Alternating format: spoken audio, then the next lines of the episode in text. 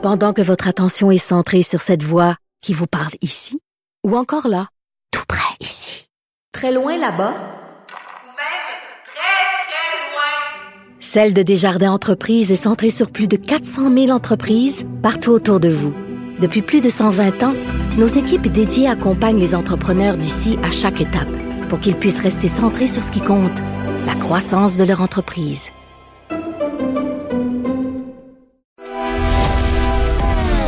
Grand philosophe, poète dans l'âme, la politique pour lui est comme un grand roman d'amour. Vous écoutez Antoine Robitaille, là-haut sur la colline. C'est lundi, jour de chronique consti. On s'érotise une question constitutionnelle à la fois. La traduction constitutionnelle. La question constitutionnelle.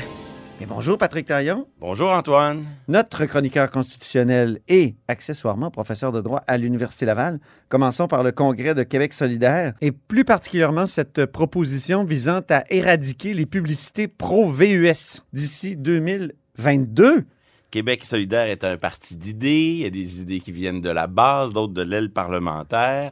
Et euh, parfois, ben, ça passe pas toujours euh, euh, les nombreuses évaluations que- qu'un parti au pouvoir peut faire. euh, euh, et donc, on lance toutes sortes d'idées. Mais est-ce que c'est pas une bonne idée? Moi, je, je trouve que ça- ça, on pourrait faire un parallèle avec le tabac. Oui. C'est mauvais pour la santé de la planète et pour la santé personnelle de Ben, moi, se promener en VUS et de les multiplier? moi, comme citoyen, je trouve que c'est une excellente idée d'interdire le Publisac ou d'interdire la publicité sur des produits qui Ah, sont... pas le euh, Publisac, moi. je- Concentrons-nous sur, sur le VUS. Mais je, je- je suis d'accord avec l'idée. Et d'ailleurs, c'est un moindre mal par- entre interdire la vente du produit ou interdire la vente euh, du, de, de- l'interdire la publicité sur la vente de ce produit-là. On a un, un moindre mal qui risque euh, d'être euh, avancé à l'étape de l'atteinte minimale. Mais, mais c'est Ouais. sur quoi je veux insister ici, parce Oui. qu'il y a de la constitution partout. Oui, bien C'est sûr. que euh, D'où cette chronique? interdire la publicité euh, sur les VUS, ben, c'est poser un- une question, un argument, un débat, peut-être. Ça veut pas dire que on sait pas, on connaît pas l'issue ou le, le dénouement de ce Je débat-là. veux dire, c'est soulever la limite de la liberté d'expression. Exactement. Ça Ah oui. pose une question de conformité à la charte canadienne. Ouais. Euh, c'est toujours intéressant de voir euh, comment cette liberté d'expression peut prendre des dimensions commerciales et, euh, et, et- et de voir euh, ici est-ce que euh, une telle interdiction passerait le test de la charte, passerait le test des tribunaux. Toujours les mêmes critères, on les connaît. Un objectif valable, c'est clair qu'il y en a un ici. Euh, des moyens proportionnés. Et donc, euh, est-ce que les moyens employés, l'interdiction, euh, est un moyen raisonnable? Et là, ça, ça serait débattu. On a, on a des exemples jurisprudentiels dans le passé. Oui, je t'ai parlé de la cigarette. Tu as mentionné la cigarette qui a fait l'objet d'une saga. D'après moi, euh, ça a dû faire vivre euh, quelques cabinets d'avocats pendant quelques années. Euh, une immense saga sur l'interdiction de la publicité pour finir à, la- à- à- à terme par dire que euh, les différentes formes d'encadrement de la publicité du tabac passaient le test Ouais. euh, même s'il y avait une limitation de la liberté d'expression, elle était raisonnable et justifiée. Euh, la loi sur la protection du consommateur au Québec qui Oui. interdit la publicité. Pour les enfants. Oui, ça, ça a été une décision très importante au début, dans les premières années. Euh, une des premières décisions sur la liberté d'expression. On dit, ah, la liberté d'expression commerciale existe, mais... Parce que le Parti québécois arrive au pouvoir en 76, adopte sa loi autour de 77-78, puis après ça, la charte euh, 82. arrive en 81-82. Le temps que ça monte jusqu'en Cour suprême, on est autour de 87-88 et on a cette décision. Donc, on a quand même plusieurs décisions où on dit que la liberté d'expression peut être limitée. Il en manque une, là, non? Malheureusement, euh, on Il en en a une qui va en sens 101. inverse. Quand il fut question de liberté d'expression commerciale en matière linguistique, ah là, soudainement, la liberté d'expression a été plus forte que l'objectif euh, important qui est la protection de la langue le- française. L'arrêt Ford. Ben, euh, c'est dans les mêmes années que l'affaire sur les jouets. Hein, euh, et, et- et là, ce qui s'est passé cette fois, c'est qu'on disait euh, la, la loi, la charte de la langue française qui oblige un affichage commercial extérieur unilingue fran- fran- français euh, est une violation de la liberté d'expression commerciale, car cette liberté d'expression commerciale comprendrait la liberté de s'exprimer, euh, d'un commerce de s'exprimer dans la langue de son choix. Ouh. Et euh, évidemment, après, il y avait le débat sur la raisonnabilité de la chose. Et euh, à ce moment-là, la, la Cour suprême a considéré que euh, ce, ce n'était pas raisonnable, que le scénario de la prédominance de l'affichage commercial en français, lui le serait. Et c'est un peu ce qui s'est imposé, mais quelques années plus tard, après que le, le gouvernement Bourassa ait euh, recouru à la dérogation. Donc, juste pour récapituler, la- liberté d'expression commerciale, il n'y Oui. en a pas pour les cigarettes, il n'y en a pas non plus pour Irwin Toy, les, les jouets. Oui. Mais pour limiter la loi 101, là, ça, là, il y en a Exactement. une. Donc, on voit que ça peut aller dans toutes sortes de directions et que ces choses-là, c'est des choses qui se discutent, peut-être en fonction parfois des priorités euh, des décideurs, puis de la manière dont les lois sont rédigées, mais, mais c'est pas des critères qui sont euh, si, euh, si prévisibles dans leur administration. Et c'est pour ça que lorsque Québec solidaire propose une idée intéressante d'interdire certaines formes de publicité, ben, on peut pas à 100 euh, être certain que ça passe ou pas le test des tribunaux. Et, et c'est pas tout. Hein. Il y a du constitutionnel partout. Oui. Imaginons que Québec solidaire prend le pouvoir et veut interdire la publicité sur les VUS, Hum. mais vous voulez interdire quelle publicité? Ouais. Celle sur le web, celle dans, euh, dans les journaux, celle dans les grands euh, médias, télévision, radio?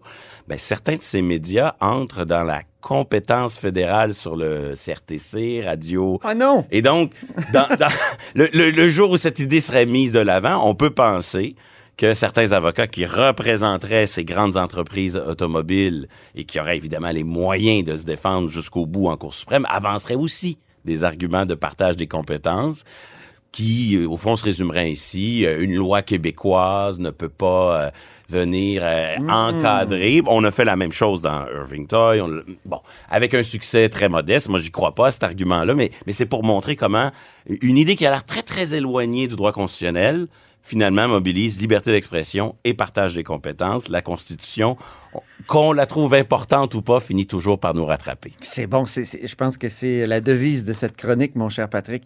La loi 21, mon, aussi, était euh, à l'ordre du jour. Oui, des, probablement. militants de Québec solidaire. Il La semble loi que 21, évidemment, c'est la loi sur la laïcité. Oui, et, et c'était probablement pas la volonté de l'aile parlementaire et de l'establishment de Québec solidaire, mais on voit que le débat est, est venu de la base très rapidement. On, on, on- Mais l'aile parlementaire a gagné, finalement. Oui, par des propositions d'urgence, on voulait euh, proposer un débat que, euh, qui n'était pas dans le cahier principal de propositions. Et, et on voit euh, tout de suite, tant dans la place que ça occupe dans le compte-rendu des débats de, de Québec solidaire du, du week-end, que dans le contenu de ces débats, que la loi 21 va être au cœur de, du débat de la prochaine élection. Tous les partis vont être obligés de se pro- prononcer sur pour ou contre la loi. Eh oui. Et là, c'est du 2 contre 2. Hein? euh, Parti québécois et Coalition Avenir Québec contre Parti libéral et Québec solidaire. Pour ou contre le renouvellement de la dérogation, c'est un peu la Parce qu'il faut- porte... il faut rappeler que la dérogation, c'est pour cinq ans. Oui, Euh, en tout cas, Oui, celle- celle, d'Ottawa. c'est ça. Euh, Peut-être pas pour celle de Québec. non, mais celle Il y a la, la charte, charte... québécoise, puis il y a la charte euh, fédérale. La charte fédérale, elle, elle est limitée à cinq ans. Donc, c'est déjà un peu la position qui se dessine du côté du Parti libéral. On n'est pas contre la loi, mais on est pour ce, on est contre ce, ce, ce- ce mécanisme de la dérogation. Donc, on, on ne le renouvellerait pas, ce mécanisme, et ainsi les tribunaux feraient la, la suite du travail, j'imagine. C'est un peu le, le pari. Euh, assouplissement versus élargissement. Dans les certaines propositions à Québec solidaire, on voyait l'enjeu de l'assouplissement. Euh, Il n'y a pas de formation politique qui, pour le moment, disent il faudrait une loi 21 un peu plus sévère, un domaine d'application, des interdictions plus étendues. Ben, Moi, le je Parti pense... québécois, peut-être? Euh, peut-être, faudrait que je vérifie. Ok.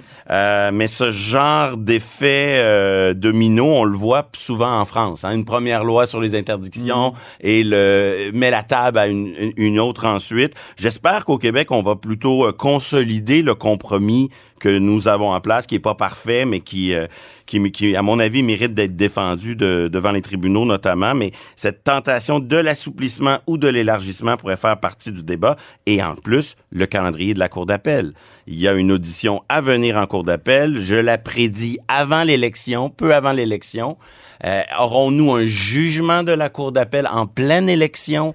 Euh, ça peut faire une différence. Mais Ah oui, ça pour- arrive, ça, des fois. Pour toutes ces raisons-là, il faut s'attendre à ce que la loi 21 soit au cœur des débats de la prochaine élection. Je pense que c'est une prédiction qui est même pas hardie.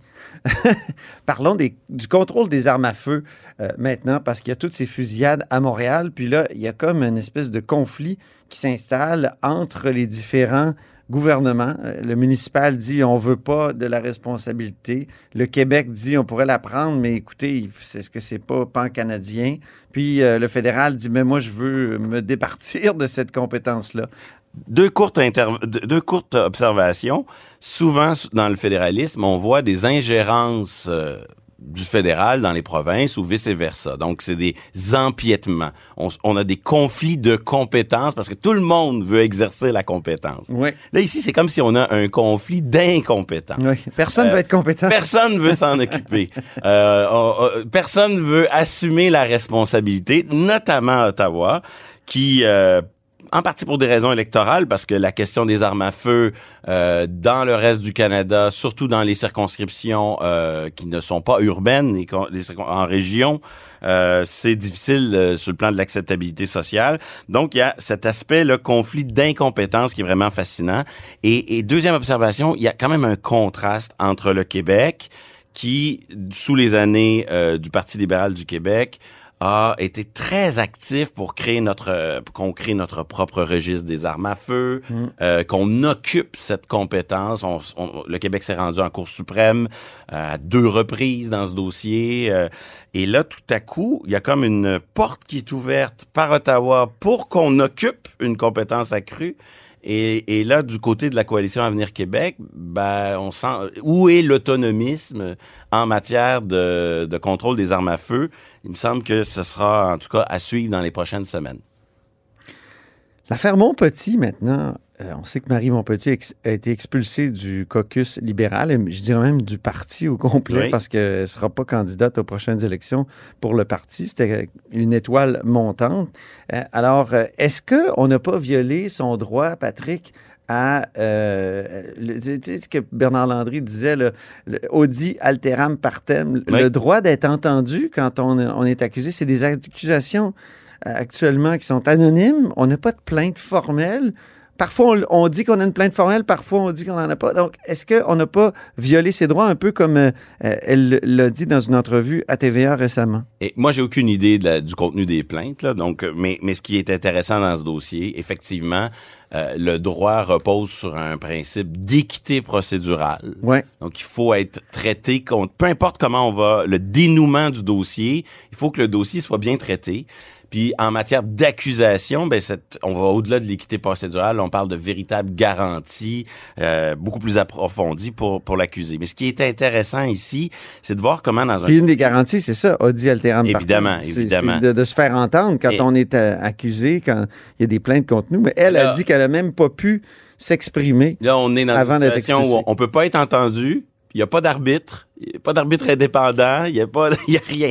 Et, et ce qui est intéressant, c'est de voir comment on peut pas parler du droit au singulier. Il y a plusieurs formes de droit dans cette affaire-là. Il y a plusieurs formes de, pardonnez le mot, mais de normativité. Euh, quand on lit le dossier, on se dit, ben, y a-t-il une faute criminelle? Y a-t-il des accusations? La réponse, c'est non. Si c'était le cas, là, il y aurait un pro, on serait face à un processus qui aurait ses règles du jeu. Est-ce qu'on a une faute civile, euh, type droit du travail, harcèlement psychologique au travail? Peut-être. Peut-être que non. Je, je ne connais pas la nature des plaintes, mais il n'y a pas de processus qui est lancé. Donc, on peut pas, on peut pas se défendre sous ce, ce, ce parapluie-là. Parce que ça existe, le harcèlement psychologique. Évidemment, Ça a évidemment. été ça pourrait inscrit faire- euh, il y a une, quoi, une quinzaine d'années dans, les, dans nos lois. ça pourrait faire l'objet d'un débat. D'une euh, plainte civile, Exactement. moment-là. Euh, on est plutôt face à une forme de normativité sociale, morale, politique. Euh, et là, ben, on a un caucus qui a ses règles du jeu. C'est un peu comme euh, l'Église avait son droit canon, son, oui. droit, euh, son droit qui organisait la, la discipline interne au sein de l'Église. Oui. Ben, les partis politiques ont leurs propres euh, règles du jeu et c'est ça au fond le processus euh, que, que l'on vit ici. C'est euh, les autorités internes du parti qui décident de préventivement ou de manière informée euh, rendre leur propre justice maison. Et, et là, de- si jamais un jour un, un député comme euh, Madame Montpetit décidait de d'aller devant les tribunaux, ben euh, parce que ce processus-là aurait été inéquitable, est-ce que les tribunaux vont se mêler de cette démocratie interne Ouais. propre au parti? C'est pas évident. Non. Surtout quand on y ajoute la couche supplémentaire. Un, il n'y a pas de droit à faire partie d'un caucus. C'est pas un droit. euh, Non. C'est comme un, c'est un club. là, on en Ben fait oui. partie si. euh, c'est comme une Si le libre club est d'accord, association, oui, c'est exactement. ça. Et surtout, il faut y ajouter la dernière couche, les privilèges parlementaires qui sont peut-être en cause dans cette affaire-là, j'en ai aucune idée, mais des fois, quand ça concerne des, relations avec des employés euh, de l'Assemblée, c'est souvent protégé par le privilège. Donc là, on a affaire à un droit qui est différent du reste du reste de notre droit commun, c'est-à-dire que l'Assemblée est supposée de gérer elle-même ses propres euh, contrats, ses propres relations de travail, sa propre sécurité. Et donc, euh, admettons qu'il y aurait matière à un débat euh, judiciaire, mais parce que ça se passe à l'Assemblée, ça se peut que ce soit mieux de se régler euh, au bureau de régie interne ou à la présidence de l'Assemblée. OK. Donc, on voit comment c'est pas une, un problème qu'il n'y a pas le droit qui apporte une réponse, mais il y a bien plusieurs formes de droit.